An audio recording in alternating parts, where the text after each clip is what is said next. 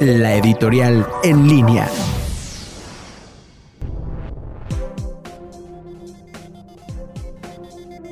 Amigos, buenas tardes. Pues como muchos mexicanos estoy confundido con tres meses de señales tan distintas en cuanto a la pandemia y el regreso a la normalidad. Recordemos que el presidente López Obrador primero dijo que el 18 de abril terminaría la pandemia, lo recorrió al periodo del 8 al 10 de mayo, lo volvió a recorrer a la semana del 25 al 27 de mayo y ahora nos dice que será el primero de mayo.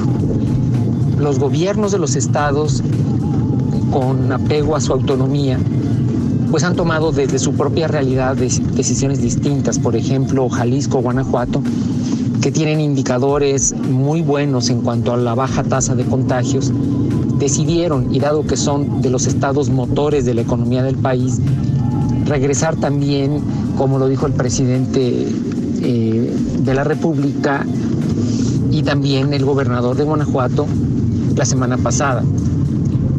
Aquí en este mar de confusiones, por un lado recibimos información de que regresemos a la normalidad económica porque debemos comer y por otro que nos mantengamos en la sana distancia y en nuestra casa. Por eso estas señales no son sencillas, es más, es el dilema en el fondo de comer o estar sanos.